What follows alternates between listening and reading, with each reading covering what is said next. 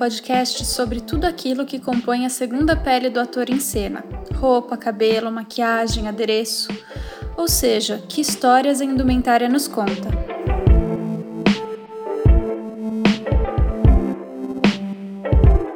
Meu nome é Laura Françoso, eu sou figurinista de teatro e ópera.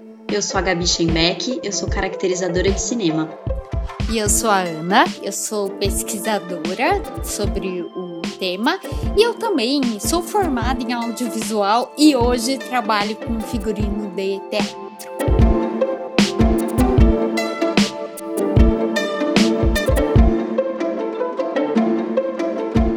E hoje a nossa convidada super múltipla é a Maria Celina Gil. Celina, se apresenta como você quiser e também, enfim, deixa um arroba do Instagram se quiser.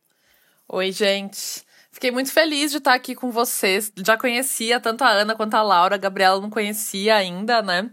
Bom, meu nome é Maria Celina Gil, na verdade. Esse é o nome aspas artístico e é o arroba do Instagram também, né? Mas todo mundo me chama de Celina só, que é o que é ter nome duplo, né? Quem tem nome duplo sabe, a gente acaba sempre sendo chamada por um só. E sou formada em cinema, trabalhei com direção de arte figurino, sempre para cinema. E aí depois comecei a trabalhar um pouco para teatro também, algumas outras experiências mais de cinema expandido ou performance, esse tipo de coisa. E hoje faço meu doutorado em História do Teatro, de Cenografia e Figurino lá na USP e eu estudo teatralidade performatividade na moda, principalmente a partir da Dolce Gabbana, com todas as polêmicas que isso envolve, mas a gente pode entrar nesse assunto em outro dia. Mas o tema de hoje, ele nasceu numa conversa de corredor, assim, lá do, do mestrado, com a Celina, que foi justamente isso, né? O que é styling, o que é figurino, né? Onde fica esse limite, onde acaba a moda, a produção de moda e começa a cena, então é super uma zona nebulosa, né? Então a gente vai conversar um pouco mais sobre isso hoje. Então queria começar Celina, comente e justifique o que para você, depois a gente passa a rodada, mas para você, onde fica esse limite, né? Onde acaba um, começa outro, para você? Putz, polêmicas. Eu acho que ainda tá muito. É muito recente, eu acho. Assim, primeiro que, na verdade, e eu tava pensando isso antes da, da gente começar a conversar aqui hoje, né? Que eu acho que primeiro a gente precisa lembrar a diferenciação e fazer a diferenciação entre o stylist e o personal stylist, né? Que eu acho que já são coisas diferentes nesse sentido, né? Então, o personal stylist, que é essa pessoa que faz essa consultoria, e aí a Ana vai até saber falar muito melhor sobre esse assunto, que eu sei bem que a Ana estuda bastante aí essa parte toda de consultoria pessoal de estilo, cores e tudo mais, né? Com objetivos. Estudei, me formei nisso. Tá? Depois eu faço a propaganda mais pra frente. Então, eu tô ligada que a Ana sabe bem disso. E o stylist, na verdade, o que eu venho percebendo, né, assim, é que ele vai criar um pouco essa marca independente de que contexto que isso esteja, né, assim. Então, eu acho que ele tanto é um. Ele cria tanto essa marca pessoal, assim, né? De um artista, de um. De uma marca mesmo. Então, assim, é, o stylist ele finaliza um pouco esse processo de criação, né? Normalmente, da moda. Ele trabalha né, com um produto que já está acabado. Então, ele combina peças para fazer essas essa narrativa aí, né, dessa marca acontecer. Então, eu acho que essencialmente é um trabalho de criar uma marca, uma impressão que pode ser pessoal ou de uma marca, mas eu acho que é sobre isso, né? Principalmente, assim. E o figurinista, eu acho que tem um compromisso aí com o projeto, com a cena e com a encenação e todos esses limites nebulosos também aí pra gente agora do que, que é cena, do que, que é encenação, do que, que é performance, tudo mais, né? Assim. E eu acho que o figurinista tá mais nessa direção aí de tentar criar algumas narrativas visuais nesse sentido para compor aí uma história com todo e o, e o stylist, eu acho que ele constrói uma narrativa pessoal, vai tanto de uma marca quanto de uma pessoa, talvez assim, né? Mesmo que ele esteja em cena, porque. E aí eu acho que talvez um dos limites que, que dá pra gente estabelecer, que talvez que interessa pra gente mais do que quando o stylist está trabalhando, por exemplo, numa sessão de fotos de uma coleção de uma marca, que esse, esse trabalho pra gente é muito claro, que ele é um trabalho de moda, né? Assim. Eu acho que talvez interesse mais pra gente quando a gente vê, por exemplo, o stylist criando os trajes que alguém vai usar numa para ir num programa de TV, para ir apresentar um programa, sei lá, né? E eu acho que, e aí para mim é meio limite, né? Talvez, assim, o que norteia talvez essa divisão, né? É que eu acho que o stylist ele tem uma relação de indivíduo mesmo, com a pessoa que ele tá vestindo. E o figurinista tem relação com o projeto ou com a personagem, né? Eu acho que tá um pouco aí essa diferença, mas é um grande eu acho, viu? Eu queria ouvir vocês, na verdade. Olha, eu acho muito bom esses pontos que você levantou. Eu nunca tinha pensado por esse ângulo. E eu já dei disciplina de figurino numa, numa pós de moda, e eu sempre tento levantar esse debate com os alunos, e uma das conclusões que a gente geralmente chega é que também tem a questão de que normalmente quando você está falando de um figurinista, você está falando de um produto artístico. E quando você está falando do stylist, que está geralmente vinculado a um produto mais comercial. Claro que, assim, não tô falando que o stylist não faça arte a seu, sua própria maneira, né? Assim, não tô querendo criar uma hierarquia de valor, mas que eu acho que na sua origem, pelo menos, tem uma função mais comercial do que o figurinista em si, ou não. É, mas eu acho que isso que você levanta da hierarquia é muito importante. Porque não é que ah, é mais legal ser isso do que ser isso, né? Eu acho que às vezes, mercadologicamente, as pessoas falam: ah, não, se eu fizer isso é maior do que fazer isso. E não é, não é disso que a gente está falando, a gente está falando de uma coisa é uma coisa, outra coisa é outra coisa. Mas eu acho que faz sentido sim, até porque é, o que a gente percebe, né, também é que o stylist ele tem uma ligação mais forte com a moda mesmo, né? No, de modo geral. O, a formação desse profissional tende a ser muito ligada à moda. E essa é uma discussão que a gente, enfim, ainda está em debate, eu acho, né? Qual que é essa formação desse figurinista hoje? Da onde que sai o figurinista hoje? Que eu, eu tenho várias inquietações pessoais quanto a isso, da onde sai o figurinista hoje, que eu acho que na moda, muitas vezes as faculdades não têm o arcabouço teórico, artístico mesmo da coisa, né? Das artes cênicas, do cinema tal. E acho que nas artes cênicas e no cinema as pessoas não têm a habilidade manual para ser figurinista, né? Assim, que muitas vezes a gente vai precisar, né? Quando a gente vai fazer figurino. Então eu acho que o figurinista ainda está um pouco nesse meio do caminho. E o stylist eu acho que já está mais certo, que a gente sabe que a formação de um stylist está muito ligada à moda porque ele trabalha com tendência mesmo, né? Ele é. tem a ver. E o figurino não precisa da tendência necessariamente, né? É, mais ou menos. Porque se você for pensar num filme, uma comédia romântica hollywoodiana, eles estão produzindo isso hoje para estrear daqui a 3, 4, 5 anos. Então eles também têm que um pouco entender e pensar em tendência né? Mas, mas, claro, não é tão forte quanto no styling. Sim. Com certeza. E eu acho que essa conversa que a Ana fala, que ela é que a gente. Primeira vez que a gente começou né, a discutir sobre esse assunto, foi de uma época que eu e uma outra amiga nossa, a gente tinha feito uma entrevista com o stylist da Pablo Vitar, que ele trabalhou com ela um tempo, depois ele ficou um pouco longe, ele voltou agora, se eu não me engano, a trabalhar com ela, que é o João França, e ele me disse algumas coisas que me levantaram essas dúvidas, sabe? Porque eu lembro que ele se definia como stylist e eu perguntei para ele, mas né, quando você faz o figurino dos clipes, né? Porque pra gente o clipe ele é uma linguagem que ela é audiovisual do figurino, né? Assim. E ele me disse: "Não, eu sou stylist da Pablo e eu faço o traje dela e independente de onde ela tiver, eu faria do clipe como faria do do tapete vermelho, como faria dela ir dar uma entrevista num programa, enfim, pro carnaval, eu sou stylist dela, né? Que foi aí que eu comecei um pouco a ter essa ideia de que talvez as relações pessoais importassem nesse sentido, sabe? Faz muito sentido. Eu fiz um curso de semiótica para imagem, né, de moda. Então não era um curso de artes, de da nossa linguagem, né?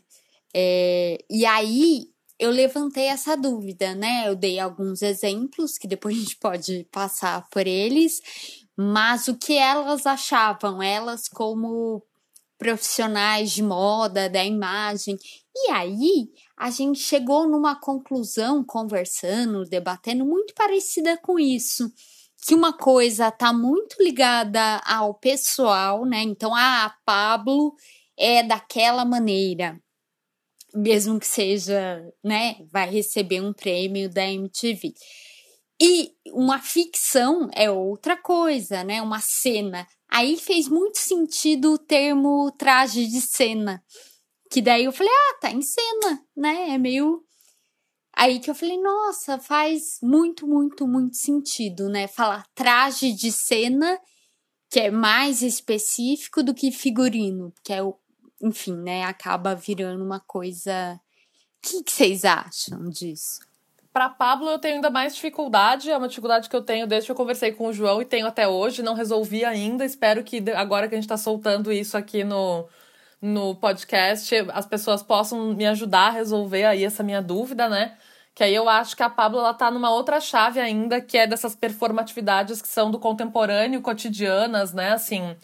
Então a Pablo, na verdade, ela é uma personagem, né? Que ela, ela é a Pablo Vittar, mas é um o Fábulo, que é o que criou a Pablo Vittar, assim, né? Então, ele é, eu tenho dúvida do que, que é você ter essa personagem, se esse red carpet não é uma performance também, em alguma medida, ou uma extensão de uma performatividade do dia a dia ainda.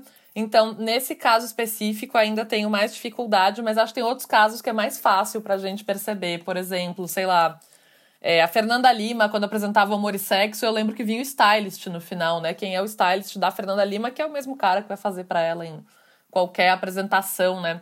Que pra gente também é, é uma, um limite novo, né? Porque a gente também estava habituado, e as meninas que trabalham com audiovisual devem lembrar, né? Do que o figurinista de TV, ele, ele tinha o figurinista, né, da parte que é de ficção, né, de conteúdo, e tem o figurinista da, da parte de jornalismo, né, assim que é o cara que monta qual é a linguagem que a gente está pensando para o jornalismo daquela emissora, né? Porque ele não está pensando em qual é a roupa que o Bonner quer usar. Ele está pensando em qual é a imagem que o jornalismo quer dar, né? Assim.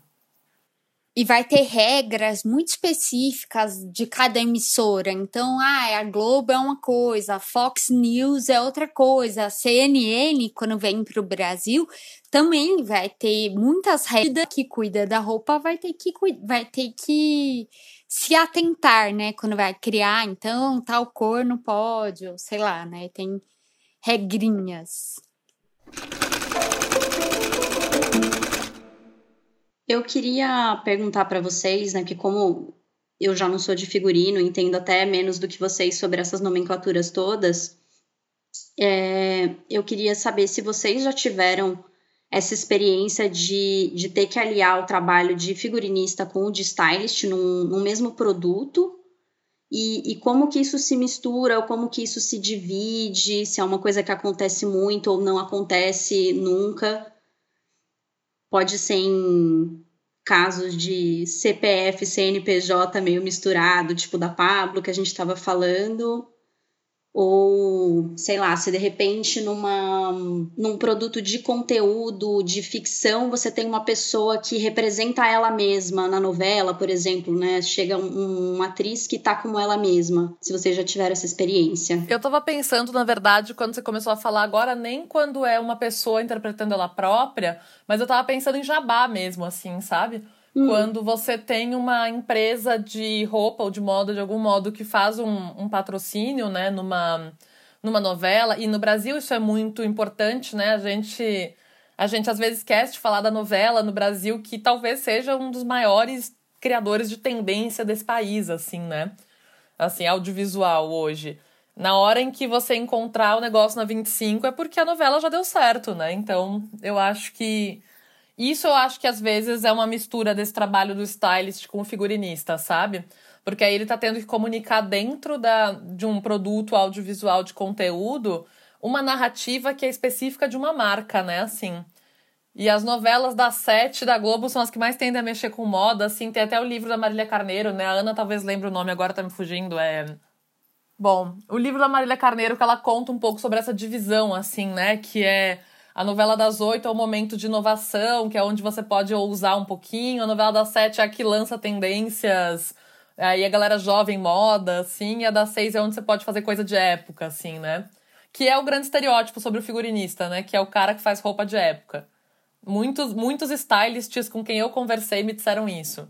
Que eles não são figurinistas porque eles não fazem roupa de época. Eles fazem. Eles usam, eles mexem com tendência, assim. É, eu acho que isso da roupa de época, realmente, essa divisão é muito forte mesmo, né? Eu acho que.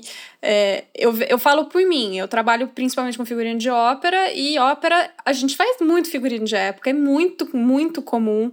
Eu, eu me sinto muito mais segura fazendo figurino de época do que fazendo uma coisa super contemporânea, porque eu mesma também não tenho essa formação de moda. Então, o que eu acho que é tudo muito interessante dessa conversa sobre styling, sobre o que é figurino e tal, é, é como a gente vai conseguindo se enxergar nesses lugares ou nesses não lugares e essas fronteiras muito fluidas. Mesmo se você for pensar, por exemplo, eu essa pergunta que a Gabi fez, eu nunca lidei com isso. Porque eu sempre trabalhei na ficção, ficção, né, no drama teatral mais básico possível, digamos assim, né? Então eu não, eu não nem consigo imaginar uma situação assim. Mas eu fico pensando, ah, por exemplo, numa propaganda de um supermercado, as pessoas que aparecem nessa propaganda, que estão usando roupa cotidiana, elas estão usando figurino ou aquilo é styling? Eu não sei. É, como a gente chama isso, eu lembro que eu ouvi de um diretor de publicidade que fez uma propaganda que tinha uma coisa de época. E aí ele me explicando, falou: Ah, não, a gente chamou até um figurinista de, de um figurinista de teatro, porque a gente queria uma roupa de época. Então, assim, não é só uma coisa que a gente acha, tenho provas. Eu ouvi isso de verdade. Ah, e o nome do livro da Marília Carneiro é No Camarim das Oito. É isso. Na propaganda, mesmo quando ela é assim, normalmente a gente tem o, o figurinista mesmo, e aí você tem lá umas divisões, assim, né? Que é o. O, o figurinista tem. Os assistentes se cuidam só dos, dos figurantes que vão ficar passando no fundo, né? Normalmente, essa, a galera que trabalha com figurino, muita gente trabalha com figurino hoje, né, para esse tipo de. Essa linha, né, da publicidade, eles próprios têm os seus acervos que, que eles carregam com eles, assim, né? Então ele não produz esse acervo necessariamente, ele tem um monte de calça jeans, um monte de camiseta, um monte de tudo que ele vai vestir as pessoas. Ou às vezes até o próprio figurante é, leva, né? O próprio figurante, às vezes, quando ele é contratado, ele já vai com umas três opções de roupa, né, dele, assim, para ele usar. E aí o figurinista, o assistente figurino, só escolhe ali dentre as opções que o, que o figurante levou o que, que ele vai usar, assim, né? Já chega brifado, né? Exato. Mas o, hoje a gente tem, eu acho, alguns tipos de propaganda que borram mais esse limite também, que é toda essa nossa tendência agora desse branded content, né? Assim, que é esse essas propagandas que não são propagandas clássicas, né? São propagandas meio criar um mini curta-metragem ou criar uma experiência, criar um mini documentário, isso é uma propaganda, assim, né? E como as pessoas hoje gostam mais disso. Acho que tem um exemplo, um exemplo muito, muito clássico de publicidade que tá nesse limiar, que é aquela que eu acho que é é uma marca de carro que é a Caverna do Dragão, uhum. né? Que eles estão com o figurino do, da caverna do, do desenho, né? Então eu acho que é, é bem um que a gente olha e fala, hum, que será que é, sim, né? Sim. Acho que foi até você que falou. Foi, foi mesmo. E é um curtinha, né? Ah, agora, recentemente também tem as coleções da Dior, né? Que eles fizeram, muito por conta da pandemia, fizeram pequenos filmes. E são filmes que são peças publicitárias, mas são a coleção, mas tem pessoas ali que usam roupas que não são as roupas da coleção. Eu não sei se vocês chegaram a ver um que tem dois caras vestidos com uniforme, eles estão levando uma casinha, tipo uma casa de bonecas, e eles vão pro meio de uma floresta e tem essas personagens é, tipo fadas, meio míticas assim. Míticas, é. E eles apresentam essas miniaturas, os, vi os vestidos nas bonecas, que é uma, uma referência ao teatro da moda, né, da década de 40 ali, da, da guerra. E aí elas escolhem o que elas querem usar e depois eles trazem a roupa da Joy pronta para essas fadas, para essas figuras. É maravilhoso. Tem sereia, é maravilhoso. E aí você fica pensando, é, ok, é sobre a roupa real, que é para as pessoas reais comprarem, mas tem um monte de figurino ali, entendeu? Tem uma moça que tá toda incrustada numa árvore, tem uma nadando num rio que é meio sereia, então você fala, tudo isso é figurino. Quem fez isso? Foi o estilista da Dior, ou a estilista, né, no caso, que é uma mulher atualmente? Ou, sabe, como que isso se criou? Eu não tenho ideia. O fashion film, eu acho que é uma das coisas que está mais complicada hoje pra gente achar um pouco esse limite, sabe? Assim também, pra gente entender um pouco. Porque eu acho que tem vários tipos, né, de fashion film. A gente tem, tem uns que a gente vê bastante, assim, que é, são esses que são bem comercial mesmo, que no final aparece o produto, enfim, né, essa coisa. E tem uns que são isso, assim, que são pequenos curtas que criam alguma narrativa ali que por algum motivo a roupa aparece no meio. A roupa tá ali no meio. Isso é muito mais sobre vender um espírito, né? Um, uma ideia de marca do que uma roupa em si, né? Isso é muito mais sobre vender sobre o que é a Dior, né? Sobre o que é a Dior. E vendo os da Dolce Gabbana agora pro meu doutorado, e eu escolhi alguns, a Dolce tem um que é um curta mesmo. E que tem o curta, ele tem todos os créditos como curta, normal, assim, diretor de foto, primeiro assistente de câmera, essas coisas assim, né?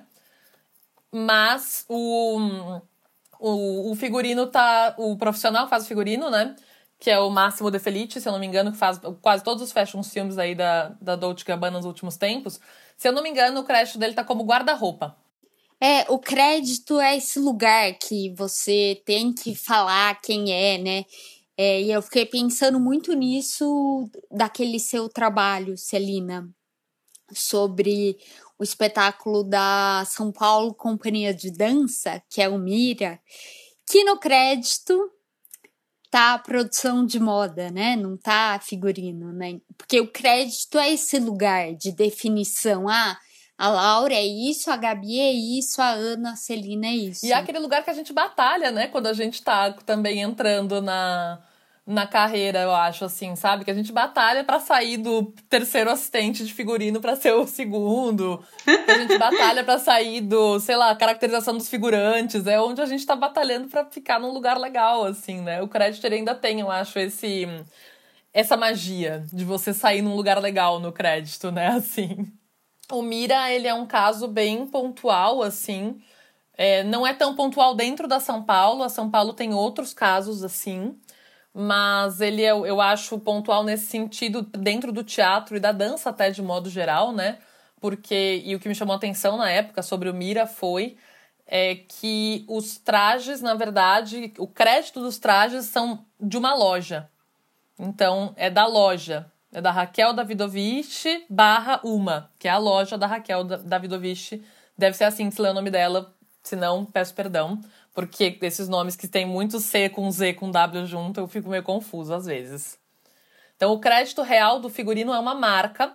E aí, após essa marca, tem uma figurinista, que é a Paula Iglesias, inclusive, que fez, né? Que hum, ainda quero conversar com ela sobre esse figurino, inclusive, para eh, deixar esse trabalho mais completo. Mas e aí ela faz a produção. Então ela fez a escolha, né? Assim, pelo que a gente entende dos créditos é isso. Você tem essa marca, a Uma, que produziu os trajes e a Paula fez essa escolha dos trajes para compor ali aquela cena. O Mira ele foi pensado para realidade virtual. Ele tá no YouTube lá da, da São Paulo, para quem quiser assistir, enfim, né? A experiência é muito mais legal com óculos de realidade, de realidade virtual, muito mais legal, mas você pode ver sem, você vai girando a, a, com o mouse, né? Mas você fica, é na oca, filmado, você fica no meião, assim, naquele último andar, e os, e os dançarinos dançam em volta de você. E eles estão com trajes, bastante trajes que a gente pensa um pouco da dança contemporânea, que é aquele aquela ideia daquela roupa um pouco mais neutra e um pouco mais fluida, um pouco menos cheia de detalhes, assim, né? Mas o que me chamou a atenção foi isso, e me chamou a atenção saber na época que no dia do evento de lançamento do Mira, que ia ter uma ação, uma ação mesmo, assim, com com cadeira giratória. Que eu, vocês já foram assistir algum filme com realidade, com óculos de VR? Sim. Sim. É muito legal. Você senta numa cadeira que gira, coloca o óculos, aí você vai girando no espaço. É um negócio incrível, né? Assim, tinha um evento para você ver desse jeito e tinha à venda os trajes que estavam lá no, no na coreografia, que foram usados. Não os dos artistas, não o que o artista usou nesse fetiche de o artista usou isso, mas sim vários, entendeu? Assim, tipo, era uma coleção da marca isso também, sabe? Nossa. Nossa, mas total fetiche também, né? De olha, eu vou ter uma roupa igual a que eles usaram. Também, também. E muito a ver, assim, com é, qual que é o estilo proposto por essa marca e como que isso se dialoga com essa ideia, eu acho, também da dança nesse momento, dessa, dessa dança contemporânea e tal. Mas é, esse crédito me deixou muito confusa quando eu li, assim, eu admito. Porque eu nunca, nunca tinha visto uma marca ser responsável, né, assim. Eu já tinha visto, por exemplo, e aí é uma discussão antiga pra gente, né, do stylist barra figurinista, né? Já tinha visto coisas como quando o Givenchy vestia a Audrey Hepburn independente do filme, de como ele e Edith Head tretaram, né? Em todos os grandes filmes ali, né, da Audrey Hepburn por conta disso, assim. Eu adoro Sabrina, inclusive. Sabrina é um dos filmes que eu mais gosto dessa desse período, assim. Sim. E que foi o primeiro dessa parceria, né, com a Givenchy. Exatamente. Então, assim, é, tinha um pouco essa treta, né, que a Audrey se veste com o Givenchy. Então, ele veste a Audrey Hepburn, mesmo que seja a Edith Head, que era a Edith Head, assim, né? A figurinista desse projeto, assim. Então, essa treta aí de marca, porque aí o Givenchy é uma marca também, né? Então, Mrs. Hepburn usa Givenchy no filme.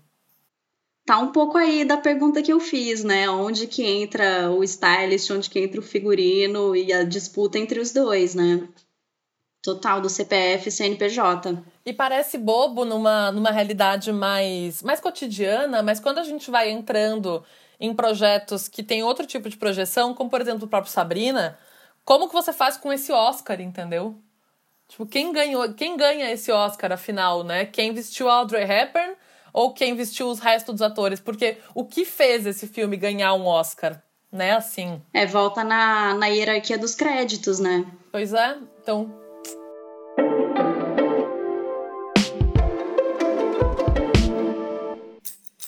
Gabi, e na maquiagem, na caracterização, você acha que isso rola? Em que termos? É, como que você enxerga isso, assim? Que existe uma... Ah, uma coisa mais cotidiana e uma coisa menos? Eu vejo mais ou menos, assim, algumas questões parecidas, né? Com, com isso que a gente estava falando do, do stylist, do figurinista. Por exemplo Publicidade é muito comum se você tem uma celebridade, a celebridade vai com o maquiador dela e as outras pessoas do, do filme vão ser maquiadas por outra pessoa. É, é que para propaganda você tem menos problema, né, de, de créditos, assim, nesse sentido, não seria como um fashion filme. Mas isso acontece, e aí você vai ter duas pessoas, né, responsáveis por coisas diferentes no mesmo filme. E, e o que acontece também em alguns. Eu acho que fica mais. Não necessariamente para novela, mas assim. Como uma característica de pessoas que. atores que fazem novela, né? Tem, tem muitos que não aceitam mudar o visual pessoal para fazer personagens. Então, é, dificulta um pouco esse processo de caracterização. Se a pessoa, tipo, é, não, eu só uso meu cabelo dividido no meio desse comprimento, dessa cor.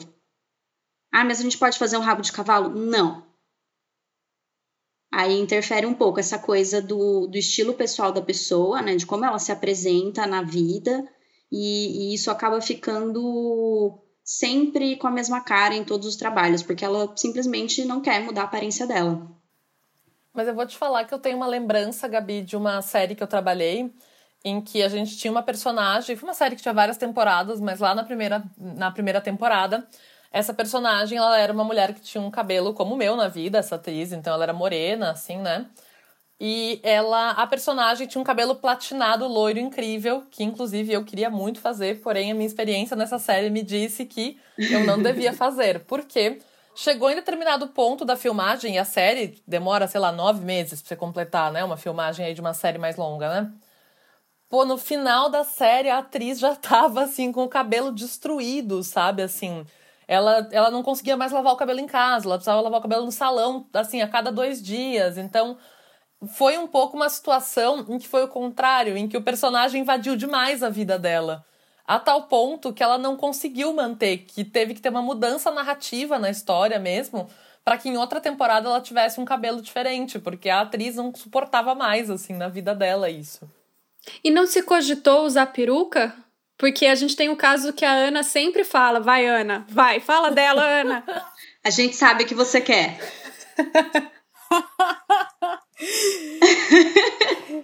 Eu não ia falar isso. Mas é que tem uma atriz, a Rachel Brosnahan, que é a Miss Maisel, é, que tem o cabelo loiro na vida real, que eu acho que ela pinta, porque tem várias fotos dela com cabelo escuro e usa peruca. Eu acho que faz os dois, assim, ah, vai entrar na piscina, ela tá com cabelo escuro, não sei.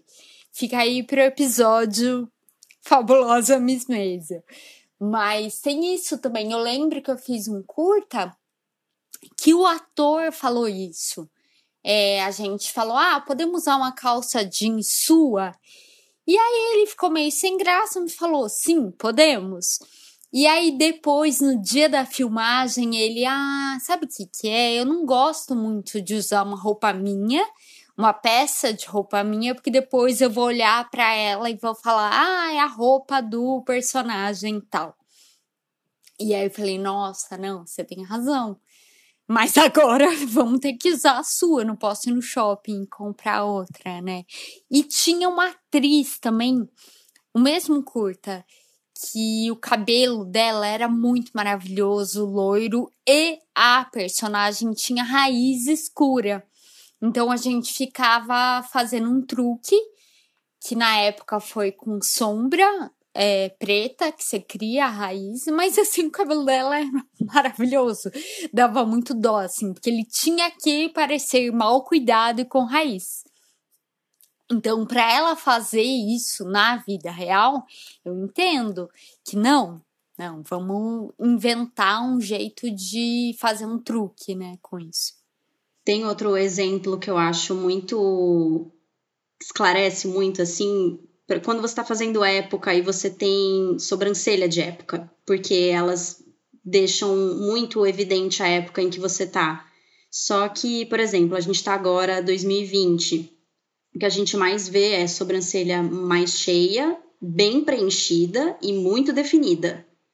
E aí você pega uma pessoa assim e você vai fazer um filme anos 20 e 30, que é um arquinho. Aí que, que você fala para a pessoa, né? Tipo, ah, não, a gente vai esconder sobrancelha todo dia e vai pintar uma nova, ou a gente vai arrancar, ou a gente vai tentar disfarçar metade, a gente vai raspar. É difícil você conseguir convencer a pessoa, porque tá ali na cara dela, né, gente? Sobrancelha nos 30, no dia a dia, ninguém quer isso. Nossa, e sobrancelha é uma coisa que me chama muita atenção, Gabriela. Muita atenção, assim. Mas é difícil quando você tem é, uma sobrancelha atual, tipo uma cara Delavigne fazendo um filme mais antigo, assim, e daí você vê na cara, sabe, que não tá, não tá colando com a época. Então, mas aí eu também fico pensando, porque assim, é, e eu, e eu gosto, até o exemplo da cara Delavigne foi bem bom, porque eu lembrei daquela série da Amazon, né, que ela participa, não sei se vocês viram isso, que ela é meio uma fadinha, uma coisa assim, uma série da Amazon com a cara da Lavigne. Não sei que é lá Row, né? Alguma coisa Row. Carnival Row. Savile Row, não sei, depois a gente procura. É, então. Mas aí eu sempre fico pensando, sabe? E que você chamar a cara de Lavin para fazer uma coisa dessa, talvez você queira que ela seja a cara de Lavin. Talvez você não queira que ela esteja caracterizada como ela seria naquela época, sabe? Talvez há algumas pessoas que, assim, eu chamo essa pessoa porque eu quero que ela pareça com ela. E não que ela pareça com aquele tipo de pessoa que talvez estaria nesse lugar ou nesse momento, sei lá, sabe assim? Não é uma questão de figurino ou caracterização, é uma questão de casting, né? Que é um pouco também aquilo que a gente estava discutindo num episódio anterior, Celina, que a gente estava falando justamente sobre até que ponto você vai com figurino histórico ou não, quão preciso você precisa ser. E tem coisas que a gente abre mão. Você não vai fazer um figurino Maria Antonieta com a maquiagem que elas realmente usavam na época, porque pra gente hoje fica grotesco. Na verdade, eu queria retomar um, um pouquinho um outro assunto que a gente tem falado muito a palavra produção aqui, e eu não sei se isso fica claro para todo mundo. É, alguém se arrisca a dar uma definição disso? Celina? de um produtor, de modo geral? o que é um produtor, de modo é, geral? O que é produzir um figurino? E por que, que isso é diferente de fazer um figurino? Bom, primeiro eu acho que isso tem a ver com uma parte muito material da coisa, né? Assim, tem a ver com uma parte muito material da coisa, hum, talvez até mais do que só a parte de criação, assim, né? E talvez um tipo de processo criativo e planejamento diferente que é envolvido na produção, eu acho. É, eu, eu, todas as vezes que eu trabalhei com produção, a sensação que eu tenho é que a gente trabalha com opções e o figurino nasce a partir de opções, assim, né? E quando eu tô criando um figurino, muitas vezes eu já criei essa ideia na minha cabeça e eu vou testar essa minha ideia e talvez isso não dê certo, eu tenha que mudar. Mas eu tenho a sensação que a produção, ela é muito mais sobre o traje vai acontecendo no processo do que eu planejo o traje com antecedência, sabe? Entendi. Muito legal. E isso tem muito a ver também com bater perna e caçar coisas que já existem, não? Sim. É, aquela coisa do produto acabado, né, que eu, que eu, falo, que eu tava pensando sobre o stylist, eu acho que tem muito a ver com isso, né, assim também.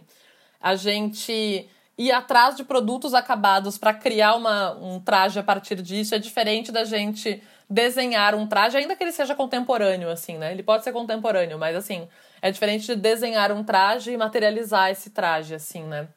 Eu acho que a produção tem muito a ver com isso também. E a produção tem muito a ver com resolução de problema, eu sinto também, sabe? De modo geral. Então, produzir significa você ter uma, uma gama de opções que te permitam. Não vai dar ruim, entendeu? Se a opção 1 der ruim, tem a 2, e se a opção 2 der ruim, tem a 3. Então, assim, eu sempre chamo produção de ser babá de adulto, né? Essa é a minha definição real de produtora, assim. O produtor, para mim, ele é uma babá de adultos, assim. Perfeita! Perfeita! É isso mesmo. Você não deixa faltar nada para aquele adulto, assim, é isso. É, é o famoso perrengue que nossa querida Polly, drag queen, amiga minha que escuta o podcast, falou assim: Ah, eu quero saber dos perrengues. Então, esse é um deles, Polly. Fica aqui para você, especial. A gente faz um dia, então, um episódio chamado Perrengues só. Apenas. Com que o, que o objetivo é dar o seu testemunho. Vocês chamam testemunhos das pessoas. seu pior perrengue de figurino. Vai durar cinco horas. Eu não vou nem entrar nisso, porque já dá até calafrio.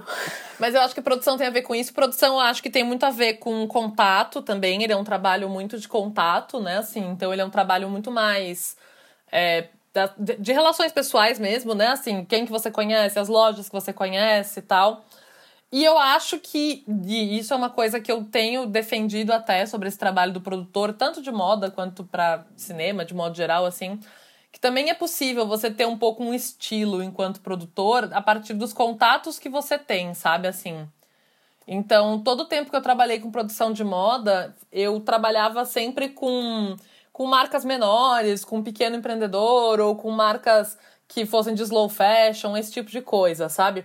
Então as pessoas, quando elas me chamavam para trabalhar, já era por conta disso, porque eu trabalhava meio nessa direção, sabe? Então eu acho que o produtor também consegue fazer esse tipo de trabalho, assim, a depender de qual é a carteira de contatos dele, sabe? É isso que eu ia defender, que quem vem da moda, do styling, vai ter muito esse. É esse corpo a corpo, né? Ah, vai conhecer o cara da loja, vai aonde eu acho, sei lá, bermuda de ciclista nesse lugar. Então isso é importante também pra gente quando trabalha com. E eu acho que é daí que vem o ah, figurinista faz roupa de época, porque roupa de época você não compra, né? Você tem que fazer. E mas aí que eu acho que rola uma conversa bem legal, assim. Aí eu acho que, que é bem bom. Então, sobre isso, minha função dentro do Festival de Ópera de Manaus é coordenação de produção de figurino. Não no sentido de produção que são peças prontas, mas no sentido de que a gente vai executar um projeto.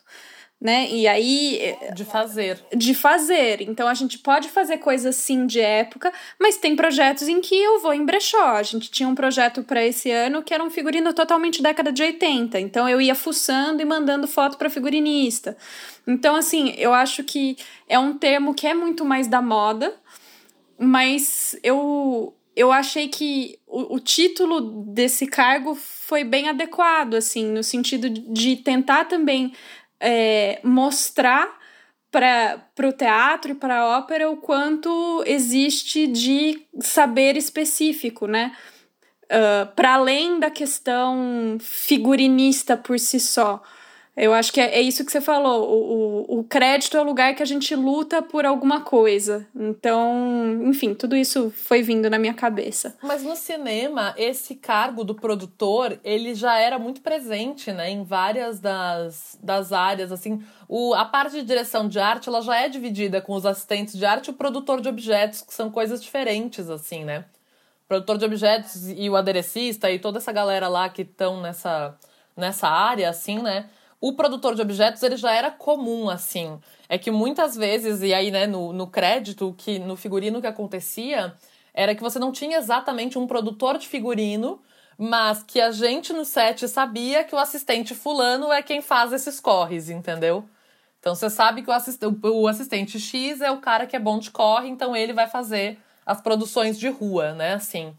E no, na parte da direção de arte já estava mais claro. Agora eu vejo vários, na verdade, produção de figurino no cinema, assim. Mas tinha uma época que eu via mais só o produtor de objetos, mesmo o produtor de arte, né? Que não é produtor de objetos, são funções diferentes, né? Também. Então acho que o cinema. Mas o cinema. E aí, ele, ele é muito subdividido, né? O cinema, ele é uma, uma produção que ela é assim, da divisão completa. E aí, até todo mundo que já trabalhou com cinema deve ter tanto esse ranço quanto esse apego ao mesmo tempo, sabe? Assim. Porque ao mesmo tempo, quando você tá lá no set, aí você fala, nossa, pra que tanta burocracia, né? Pô, é só eu posso fazer não sei o que, eu já resolvo esse problema. Ao mesmo tempo que a gente fala isso, por outro lado, se o assistente de câmera encostar ali no meu copo na mesa, eu mato ele, entendeu? Eu mato ele. Eu não vou deixar ele encostar nas minhas coisas. Me chama que eu mexo. Então, assim, eu acho que ao mesmo tempo que tem essa burocracia, essa divisão, a gente é apegado a ela também, né, no cinema. É. E no teatro é meio contrário, né? A gente faz tudo. Então, eu tenho uma grande amiga atriz que é iluminadora, que é não sei o quê. Então, assim, essa divisão que é tão clara no cinema, que é de onde eu vim, não existe no teatro, assim. Então, a gente acaba não, calma, figurino, fala comigo não com o moço do cenário, né? Então acaba. Vale um episódio. Na ópera isso também é assim? Na ópera também costuma ser mais bagunçadinho, no geral, né? No geral, a gente tem. É porque é o que eu falo em absolutamente todos os episódios desse podcast, desculpa ouvintes, mas assim. É. A Ana até caiu de rir. Não, mas é bom, é importante ouvir. Fora do Brasil existe uma coisa muito mais estruturada, então as casas de ópera têm chefe de guarda-roupa que guarda o acervo, tem um chefe de costura, é, tem um figurinista residente. Então tem várias pessoas. Aqui no Brasil, em alguns momentos históricos teve isso, mas nos últimos anos isso se desmontou completamente. Então, é, o que tem geral em algumas casas de ópera tem às vezes uma equipe ali de camareiras e costureiras fixas. Se muito tem uma modelista, mas já não tem mais tanta estrutura. A grande, eu diria que 99,9% dos teatros não tem estrutura fixa de figurino e quando eles contratam é assim, contrata o figurinista e ele resolve tudo. Como ele vai se resolver é te vira linda, entendeu? Vai lá. Então, assim, é, o festival de ópera, como são cinco óperas às vezes, ou três óperas, com figurinistas diferentes, eles sentiram a necessidade de ter uma pessoa olhando para tudo. Por isso que eu existo lá. Então, é mais ou menos esse o, o panorama da ópera no Brasil. É, eu sou uma das que tem mais apego assim a essa coisa da hierarquia, justamente porque depois de algum tempo aprendendo para quem você pede para mexer no copo que está na cena ou não chega perto do carrinho de câmera, até você até você aprender esses, esses lugares, você comete muitos erros que podem causar estragos feios, assim. Então, eu gosto disso, de saber exatamente quem vai mexer com o quê, e por isso que eu gostaria muito que os teatros mantivessem toda essa estrutura maravilhosa, né, de ter o ateliê de peruca, de ter o ateliê de adereço, e de ter a modelista e a figurinista e todo mundo, porque aí fica mais claro quem faz o quê e quem, quem que você vai chamar na hora do aperto e de você ter um amparo mesmo de uma equipe muito maior e, e que vai te dar segurança para você focar só no seu trabalho e não em 25 funções diferentes e não conseguir completar nenhuma. É que muitas vezes também quando a gente pensa no teatro, isso não é só uma questão de precariedade, como é muitas vezes, né? Muitas vezes é precariedade mesmo, é a gente lidando com as precariedades, né? que é uma, o meu mantra de vida, como a gente lida com as precariedades, sempre. Eu acho que esse pode ser um mantra pra gente adotar. É, mas às vezes é uma escolha mesmo, né? A gente. O teatro de grupo e o teatro, os coletivos, enfim, né? Eles são. Eles tentam horizontalizar muito mais as coisas e acabam difundindo algumas funções. É claro que algumas funções práticas não deveriam cair sobre o, sobre o ator ou sobre qualquer um dos artistas envolvidos, porque elas dificultam o trabalho. Então, assim, putz, é, é, eu, eu acho horrível quando a gente tá lá, e não horrível porque é ruim, é, é ruim, mas horrível porque eu fico com dó mesmo. Quando eu vou em alguma peça e eu vejo que no final da peça os atores têm que sair correndo para ir lá passar a maquininha de cartão depois do fim da peça para vender alguma coisa no fim da peça. E eu penso, putz, era melhor ter alguém, né, para fazer isso, pro ator não ter que sair correndo. Ou quando eu vejo, sei lá, o iluminador vendendo na bilheteria na frente, no começo. Pô, era legal que o iluminador estivesse fazendo a vida dele, não que ele estivesse aqui, né? E, isso sim, muitas vezes não é uma escolha, mas uma necessidade, né? Mas essas escolhas narrativas e visuais, hoje, elas serem mais difundidas, é um processo que ele é do teatro bem interessante, que no cinema eu acho que seria muito difícil. Eu acho que o, o caráter do cinema não é de você ter, assim, o ator e o diretor e todo mundo conversa sobre o figurino e propõe o figurino e muda e sabe assim eu não vejo o audiovisual de modo geral conseguindo entrar nessa lógica sabe? Mas você acha que é é uma eu penso um pouco que é o, o volume de pessoas que você acaba envolvendo assim para tanto para tomar essas decisões quanto para coordenar. E daí em grupos menores eu acho que isso acaba cabendo mais nessa horizontalidade é, e a segmentação ela é necessária, né, para o filme acontecer. Eu estava conversando com um amigo meu produtor, que ele é produtor executivo esses dias, e aí tava essas confusão de volta já a filmagem, não volta a filmagem, e aí tinha uma filmagem que estavam querendo voltar, pandemia e tal. E ele tava com receio, porque ele falou, pô, uma equipe reduzida de cinema é 30 pessoas. É, no mínimo. 40 pessoas. Isso é uma equipe reduzida, entendeu? Então, isso não é. Isso é uma aglomeração, assim.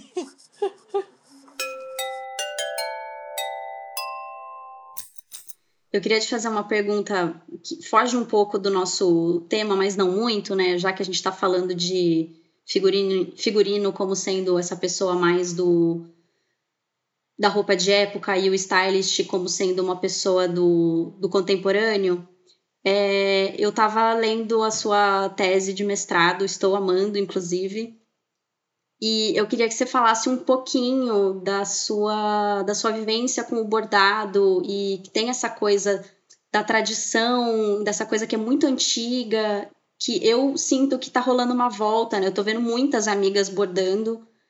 Como que é a sua relação com isso? Da onde que veio? Como que você começou? É que, na verdade, eu sou de uma família que só tem mulheres, quase, assim, né? Minha família, ela é uma uma família muito exclusivamente feminina, assim, nascem muito poucos homens na minha família, assim. E, e a gente teve, tem uma ligação muito forte com têxteis. Eu aprendi a fazer tudo com a minha avó, minha mãe sabe fazer também, minha prima sabe fazer, minha tia, todo mundo sabe fazer. Assim, então eu aprendi em casa a fazer. Que já é um processo que eu não sei como, como tá agora, sabe? Assim, eu ensinei um monte de gente a bordar desde que eu comecei a bordar, fiz um monte de oficina, dei um monte de aula para ensinar pessoas a bordar. Mas eu acho que isso era um ensinamento antes muito doméstico e era um ensinamento muito também desse tipo, né? Assim, mais do que você aprender a fazer um curso para. Eu acho que esse curso de bordado, como a gente vê hoje, ele é, ele é diferente, assim, né? Eu, eu fiz uma oficina no Sesc, vocês sabem, né? Que dá oficina no Sesc, você sempre dá oficina para várias velhinhas e vários velhinhos, né? Assim. Porque eles são muito frequentadores do Sesc. O meu sonho é chegar, ficar mais idosa e poder ser uma idosa que frequenta o Sesc e faz em todos os cursos, assim. Meu sonho ser a velhinha do Sesc. Metas de vida. E aí, eu ensinei muitas velhinhas e velhinhos a bordar, que é um negócio maravilhoso para mim, assim, que é a completa inversão da lógica, né, assim. E muitas eram senhoras que me falavam isso, ou senhores me falavam, tipo, ai, ah, na época não me interessava, na época achava chato, na época não queria isso. Mas aí depois, agora, tenho visto muitas coisas novas, diferentes de bordado, achei que era legal aprender, sabe, assim. Muitos meio nessa vibe, assim. E aí eu já trabalhava com figurino, enfim, e aí cruzei com meu orientador e cruzei com meu orientador com fazendo uma matéria para completar meus créditos, simplesmente, era só isso mesmo, eu nem eu já era formada em cinema, já trabalhava com cenografia e figurino, já não precisava daquela matéria. Mas eu tinha que completar crédito de optativa eletiva para formar, e aí eu resolvi fazer essa matéria. E a gente se conheceu e a gente ficou muito amigo. E eu, eu propus na matéria dele uma instalação que era de autorrepresentação com bordado. Que era um lugar que as pessoas tinham vários espelhos e coisas para bordar e você teria que bordar seu autorretrato. Essa era a instalação, assim, né? E essa instalação, na época, foi assim que a gente ficou amigo, eu e meu orientador. Que ele, ele olhou e falou assim: Cara, eu acho que isso podia ir pra Quadrienal de Praga. Eu acho que isso é a cara do tema da Quadrienal de Praga desse ano de cenografia. Vamos mandar? Você quer mandar? Eu falei: Ah, vamos! Pode ser. Nem sabia o que era, porque eu não, não fazia ideia do que era, assim. Eu não fazia ideia de quem ele era, eu não sabia que ele era uma pessoa conhecida, eu não fazia ideia de nada, assim. Eu era o bobo que não sabe o que tá acontecendo, assim. E aí, foi.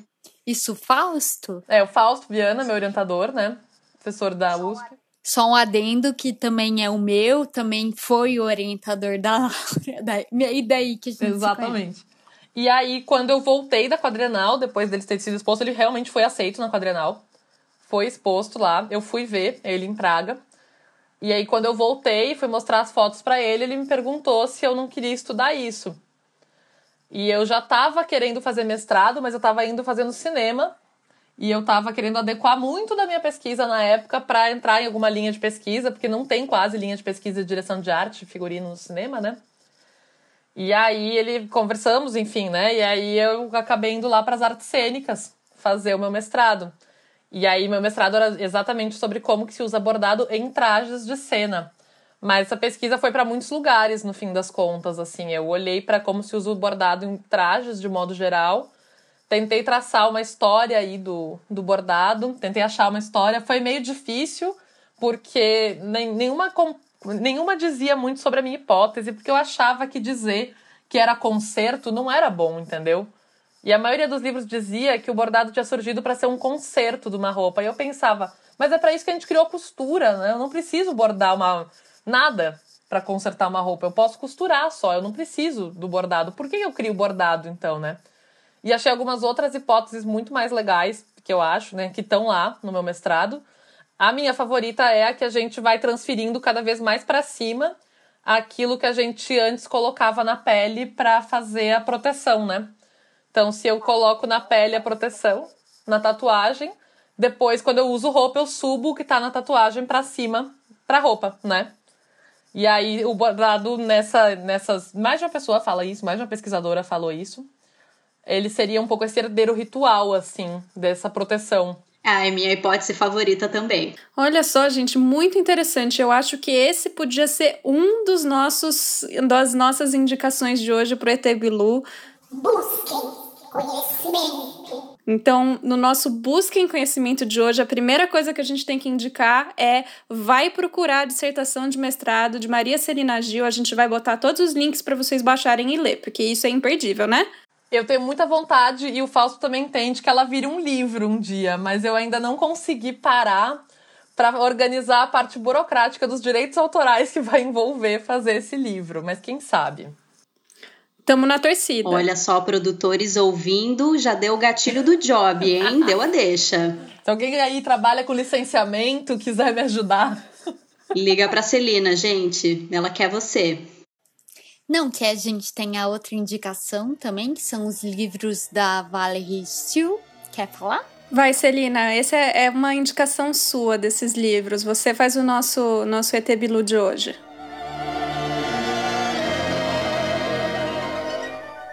Busquem conhecimento.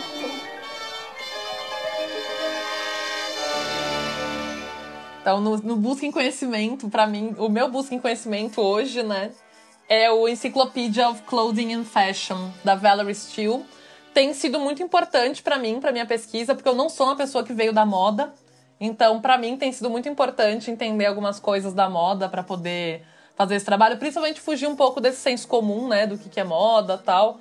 Eu acho que é importante a gente olhar para essa galera que faz obras consistentes sobre moda, pra gente não cair muito nesse discurso de que a moda tá sempre num campo muito da futilidade e tal. Eu acho que a gente pode fugir um pouco disso.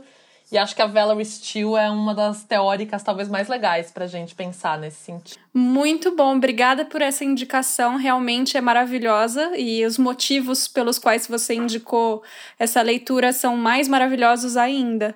E eu acho que foi um episódio muito, muito legal para todo mundo aqui. E a gente agradece demais. Você foi a nossa primeira convidada, né? A nossa uh, piloto de teste. Espero que tenha sido legal para você também. Meninas, vocês querem falar alguma coisa mais? Só agradecer mesmo, Celina, que você veio falar com a gente. Eu tava ansiosíssima hoje o dia inteiro, louca, tentando terminar de ler a tese inteira, porque eu tava apaixonada por todos os pedacinhos dela. Então, obrigada que você veio falar com a gente. É, obrigada. E eu acho que foi uma conversa muito legal, assim, muito. Ai, foi muito bom. Ah, eu adorei, gente. Eu gostei muito, eu gosto muito. São assuntos que eu gosto muito de conversar, obviamente, sobre. Adoro conversar sobre esses assuntos. E achei muito legal que a gente conseguiu se encontrar e tô achando muito legal que vocês convidem mais pessoas cada vez mais pra gente ver mais coisas diferentes. E para esse momento aí que a gente está ainda de pandemia, a gente consegue fazer encontros virtuais ainda assim, né? Porque não estamos aglomeradas para gravar hoje, gente. Só no, no Meet, aglomeradas no Meet. Fools rush in, where angels fear to tread. Esse foi o pano para manga de hoje. Então lembrem de seguir o arroba Maria Celina Gil e o arroba Pano Pra Manga Podcast para você ver as nossas imagens maravilhosas do episódio de hoje. E até a próxima semana. If there's a chance for me, then I don't care.